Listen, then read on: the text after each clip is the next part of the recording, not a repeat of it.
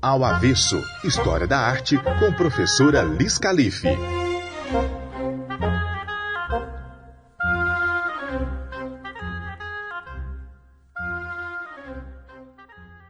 Olá, avessados e avessadas, sejam bem-vindos para mais um Ao Revés da Obra. Eu sou a professora Lisandra, mais conhecida como Liz Calife, e hoje é dia de leitura e vamos continuar lendo o livro de ouro da mitologia, Histórias de Deuses e Heróis, escrito por Thomas Buffington, da E de Ouro, 26ª edição de 2002 tradução de Davi Jardim Júnior, com 42 capítulos. Hoje leremos o capítulo 24, Arion, Íbicos, Simônides, Safo. Os poetas de cujas aventuras trata este capítulo foram personagens reais. Algumas de suas obras ainda existem e suas influências sobre os poetas que o sucederam é ainda mais importante que os remanescentes de suas obras poéticas. As aventuras a eles atribuídas nestas páginas baseiam-se nas mesmas autoridades em que se baseiam as demais narrativas deste livro, isto é, os poetas que as contaram. As duas primeiras narrativas foram traduzidas do alemão. Arion, de Schlegel, e Íbicos, de Schiller. Arion. Arion foi um famoso músico que morava na corte de Periandro, rei de Corinto, de quem era favorito.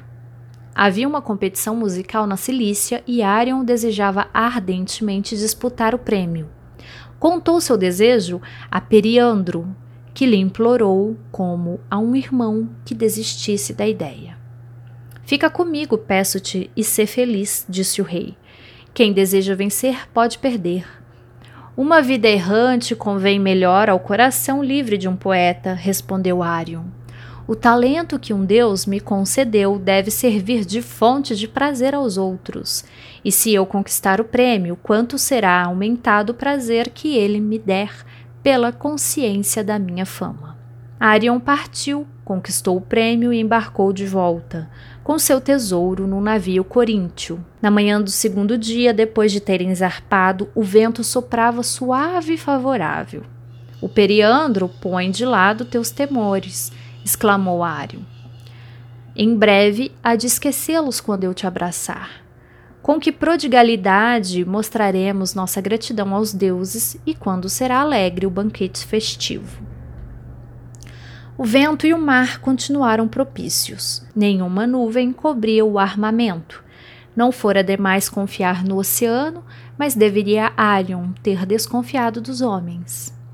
Ouviu os marinheiros conversar em voz baixa uns com os outros e descobriu que estavam planejando apoderar-se de seu tesouro. Não tardaram a cercá-lo, aos gritos e ameaças, e disseram: Arion, deves morrer.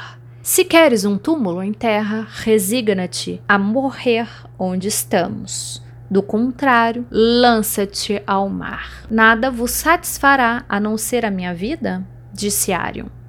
Tomai meu ouro, e de boa vontade comprarei minha vida a tal preço. Não, não. Não podemos poupar-te tua vida, seria muito perigosa para nós.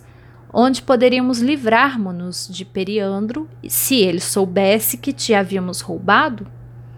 Teu ouro nos seria de pouca valia se, voltando para nossa terra, jamais pudéssemos nos ver livres do temor. Concedei-me, então, retrucou Arion, um último pedido uma vez que nada salvará a minha vida, que eu possa morrer como tenho vivido, como um bardo. Quando eu tenha entoado meu canto de morte e as cordas de minha harpa tenham cessado de vibrar, então me despedirei da vida e me curvarei sem queixar ao meu destino. Este pedido, como os outros, não seria atendido. Os marinheiros pensavam apenas nos despojos. Se não fosse o desejo de ouvir um músico tão famoso que comovia seus rudes corações.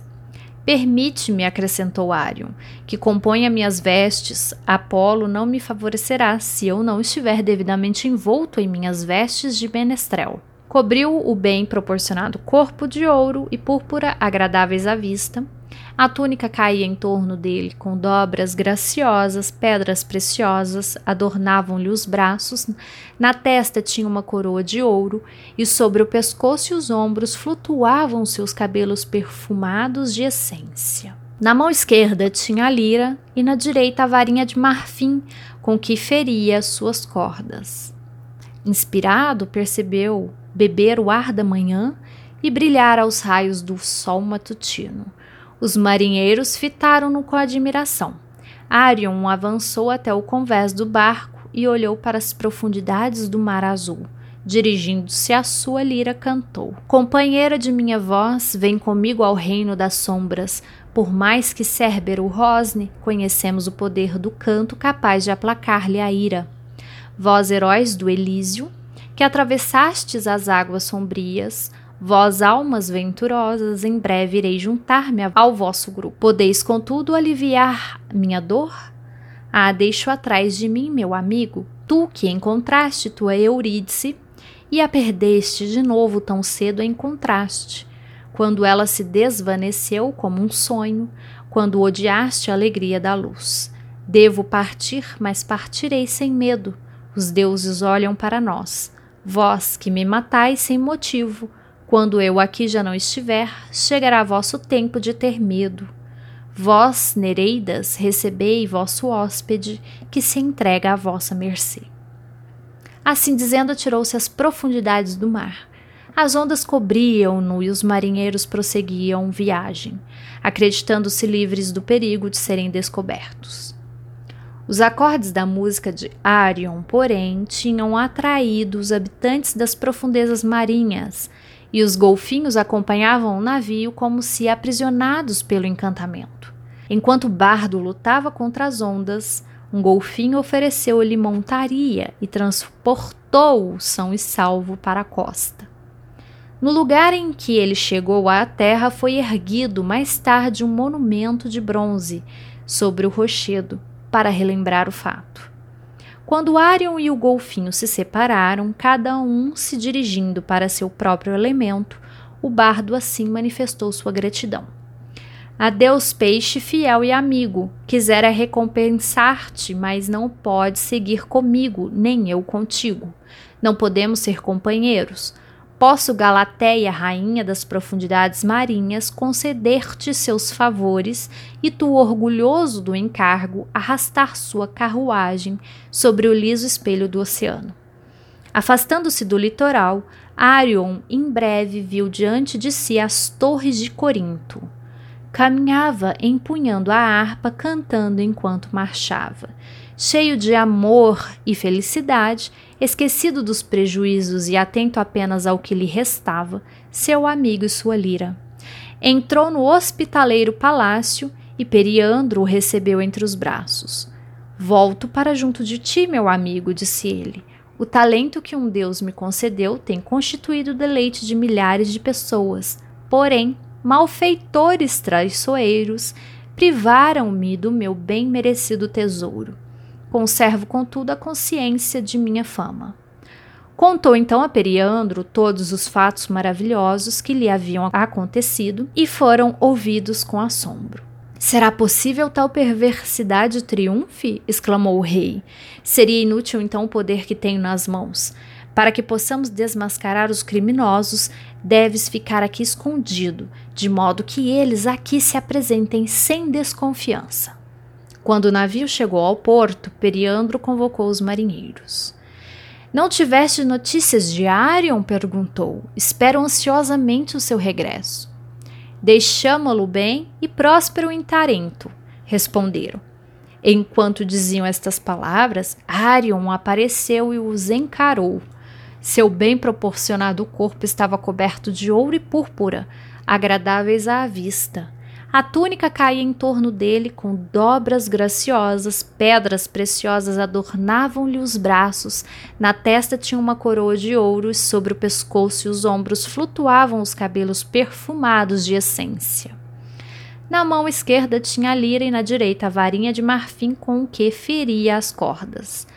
Os marinheiros caíram prostrados aos seus pés, como se um raio os houvesse fulminado. Quisemos assassiná-lo e ele transformou-se em um deus. Ó terra, abre para receber-nos. Periandro falou então: Ele vive, o mestre do canto. O céu misericordioso protege a vida do poeta. Quanto a vós, não invoco o espírito da vingança. Arion não deseja vosso sangue. Vós, escravos da cobiça, sai. Procurai alguma terra bárbara e jamais a beleza deleite vossas almas.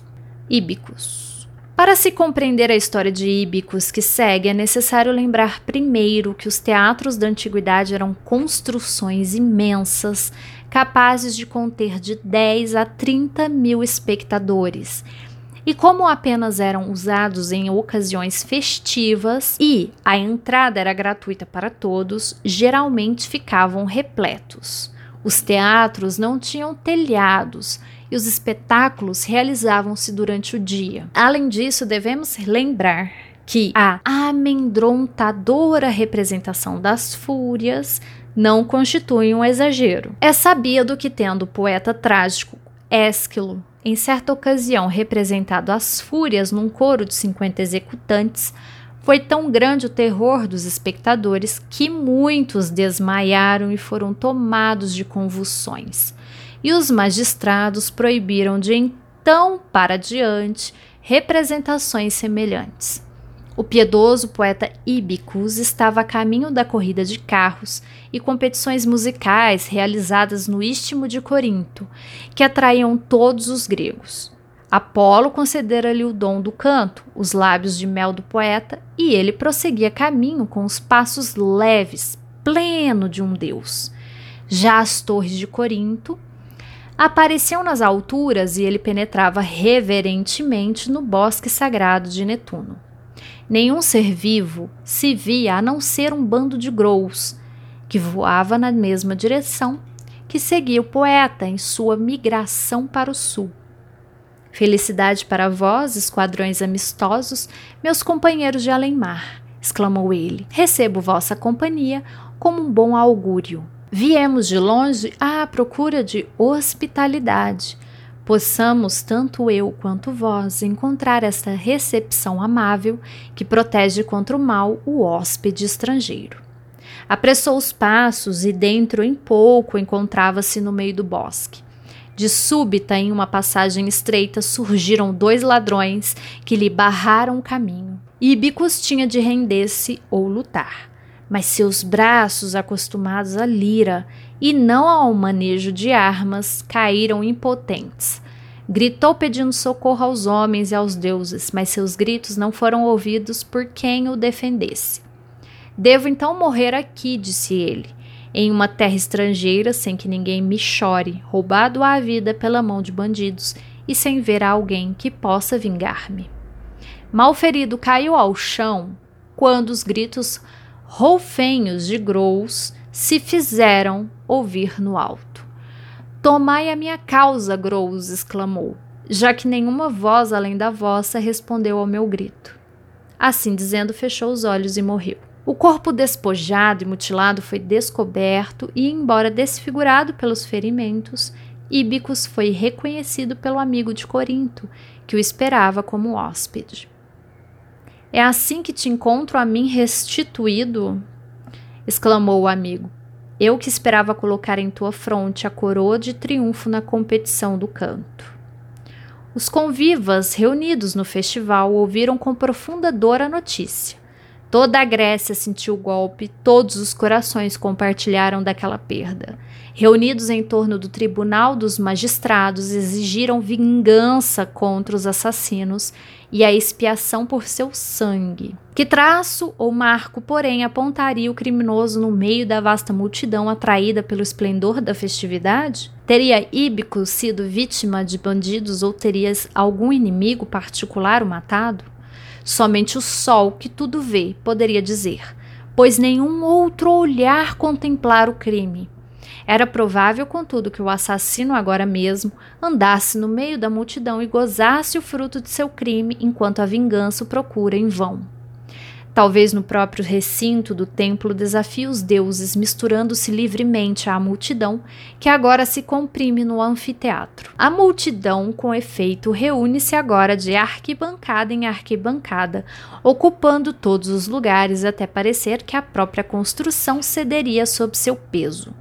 O murmúrio de vozes assemelha-se ao rugido do mar, enquanto os círculos se alargam à medida que sobem, como se fossem atingir o céu. E agora a grande assembleia ouve a pavorosa voz do coro, personificando as fúrias que avança solenemente a passo cadenciado e se move em torno do circuito do teatro. Podem ser mulheres mortais as que compõem esse horrível grupo, e pode este vasto conjunto de formas silenciosas ser composto de seres humanos? Os componentes do coro, vestidos de preto, carregam nas mãos descarnadas tochas que flamejam em chama fumacenta.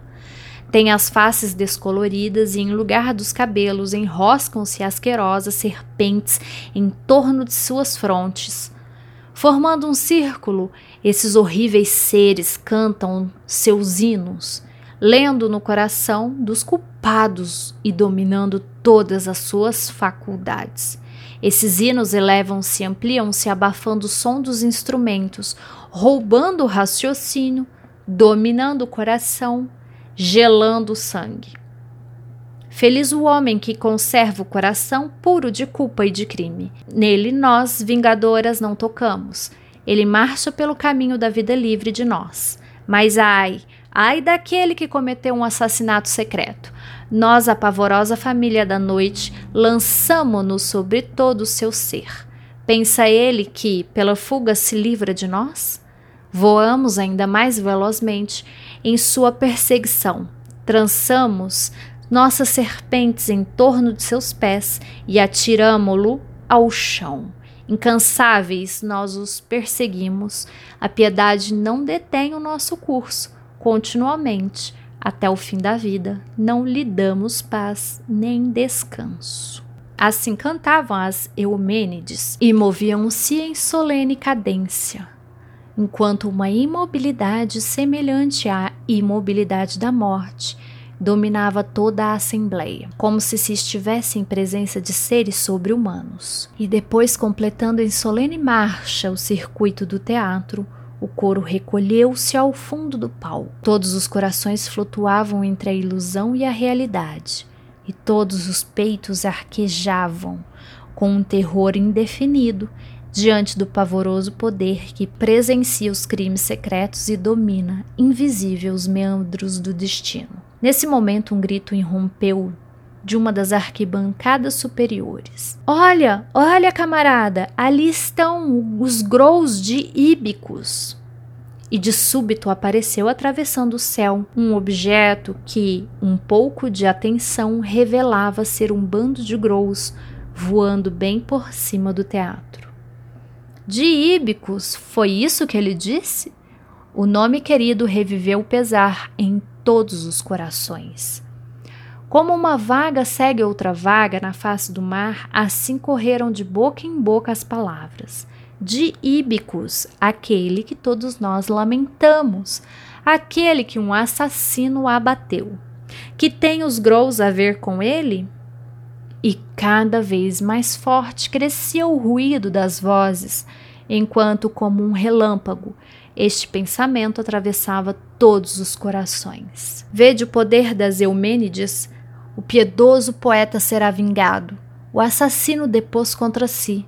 Prendei o homem que deu aquele grito e o outro a quem se dirigiu. O culpado teria de boa vontade engolido suas palavras, mas era demasiadamente tarde. Os rostos dos assassinos pálidos de terror, traíram sua culpa. O povo levou-os ao juiz. Eles confessaram o crime e sofreram merecido castigo. Simônides. Simônides foi um dos mais fecundos entre os primitivos poetas da Grécia, mas chegaram até nós apenas uns poucos fragmentos de suas obras. Escreveu hinos, odes triunfais e elegias, destacando-se particularmente nesta última espécie de poesia. Seu gênio inclinava-se ao patético e ninguém sabia vibrar com efeito mais sincero as cordas do sentimento humano. A lamentação de Danae, o fragmento mais importante que resta de suas obras poéticas, baseia-se na tradição segundo a qual Danae e seu filho, ainda criança, foram presos por ordem de seu pai, Acrísio, numa arca e lançados ao mar. A arca flutuou em direção à ilha de Serifo, onde ambos os ocupantes foram salvos pelo pescador Díctides e levados a Polidectes, rei do país, que os recebeu e protegeu-os. A criança Perseu tornou-se depois de adulto um herói famoso, cujas aventuras foram relembradas em capítulo anterior. Simônides passou grande parte da vida nas cortes de príncipes e frequentemente empregou seu talento em panegíricos e odes festivas, recebendo sua recompensa daqueles cuja façanha celebrava. Esse modo de agir não era humilhante, percebendo-se muito com os dos bardos primitivos, tal como Demódocos, descrito por Homero, ou como o próprio Homero, tal como é relembrado pela tradição. Em certa ocasião, quando residia na corte de Escopas, rei da Tessália, o príncipe quis que ele compusesse um poema celebrando suas façanhas, para ser recitado em um banquete. A fim de diversificar o tema, Simônides era conhecido por sua piedade introduziu no poema as façanhas de Castor e Pólux. Tais divagações não eram raras no poeta. Em semelhantes oportunidades, e seria de se supor que um mortal comum se sentisse feliz em compartilhar os louvores aos filhos de Leda. A vaidade, porém, é exigente, Escopas, sentado à mesa de banquete, entre seus cortesãos e aduladores, resmungava insatisfeito ao ouvir qualquer verso que não fosse em seu próprio louvor.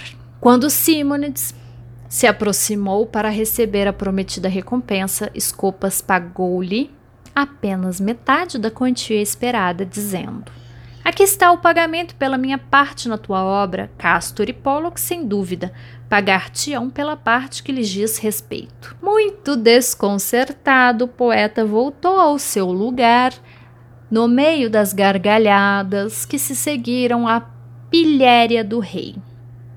Dentro de pouco tempo, porém, recebeu um recado dizendo que dois jovens a cavalo estavam esperando do lado de fora e lhe desejavam falar com urgência. Simonides saiu, mas procurou em vão pelos visitantes. Mal, contudo, saíra do salão de banquetes. O teto desabou com estrondo, enterrando sob as ruínas escopas e todos os seus convidados. Indagando sobre a aparência dos jovens que o haviam procurado, Simonides se convenceu de que não eram outros senão os próprios Castor e Pollux. Safo. Safo foi uma poetisa que floresceu em um período muito antigo da literatura grega. De suas obras, poucos fragmentos restam, mas são suficientes para assegurar-lhe um lugar entre os grandes gênios poéticos da humanidade. Um caso a que frequentemente se faz alusão com referência a Safo é o de que ela se apaixonou por um belo jovem chamado Faonte e, não sendo retribuída em seu afeto, atirou-se do promontório de Leucádia ao mar. De acordo com uma superstição, segundo a qual quem desse aquele pulo do amante, se não morresse, ficaria curado de seu amor. Bom, nas histórias que lemos hoje, vimos que Arion era um cavalo imortal, que não era nada comum. Dizem que ele tinha uma linda crina. É, em alguns contos pode ser descrita como vermelho fogo, em outros como azul, e também há a descrição de que ele tinha asas e pelos negros. Ele possui o poder de falar e de prever o futuro, e é tido como aquele que salva muitos heróis em momentos particulares das histórias desses heróis, e participa também das corridas de bigas nos primeiros jogos de Nemeia. Já a história de Íbicos, nós vemos que ele foi um poeta grego, tornou-se muito famoso não apenas pela poesia, mas também pelos eventos da vida dele, que grande parte da vida dele se tornou lenda. Mas é, é importante a gente perceber que os testemunhos são difíceis né, de interpretar, porque temos poucos fatos biográficos que são realmente conhecidos. Já Simônides foi um poeta também grego, compositor de epigramas, que são poemas breves. A ele é atribuída a famosa definição que diz o seguinte: a pintura é uma poesia silenciosa e a poesia é uma pintura que fala. Simônides, ele marca o que a gente diz no momento em que o homem grego descobre o poder da imagem. E ele é o primeiro, então, a trazer a teoria da imagem. Já Safo foi uma poetisa, né? Olha aí, mulheres ouvintes, poetisa. Normalmente era para ser cantada poemas dela junto com a melodia da lira. A maioria dos poemas se perdeu ao longo do tempo, pouco a gente sabe da vida dela. A gente sabe que ela era filha de uma família rica da aristocracia de Mitilene, mas não temos certeza os nomes dos pais da Safo. E o real nome, ou melhor, os nomes que ainda são atribuídos à família dela são que sua mãe seria Cleis e o seu pai Escamandrônimo. Ótimo nome, viu? Uma boa é pegada aí para quem quiser, quem tá procurando o nome de filho, não tinha pensado ainda no nome super atual e super original, Escamandrônimo Mandrônimo. Bom, ficamos por aqui com mais uma leitura. Eu encontro vocês na próxima. Até mais. E entra lá no Instagram e no site do programa Ao Avesso História da Arte com Liz Calife. Deixe seu comentário. Vamos dialogar nesse período de distanciamento social. Ao Avesso é um programa coordenado e apresentado por Lisandra Calife, com edição, identidade visual e produção de Tielixon Bank. Locução de David Santos. Vinheta inicial de Pedro Amui. Vinheta de créditos criada por Jonas Neto e produzida por Rafael Castro.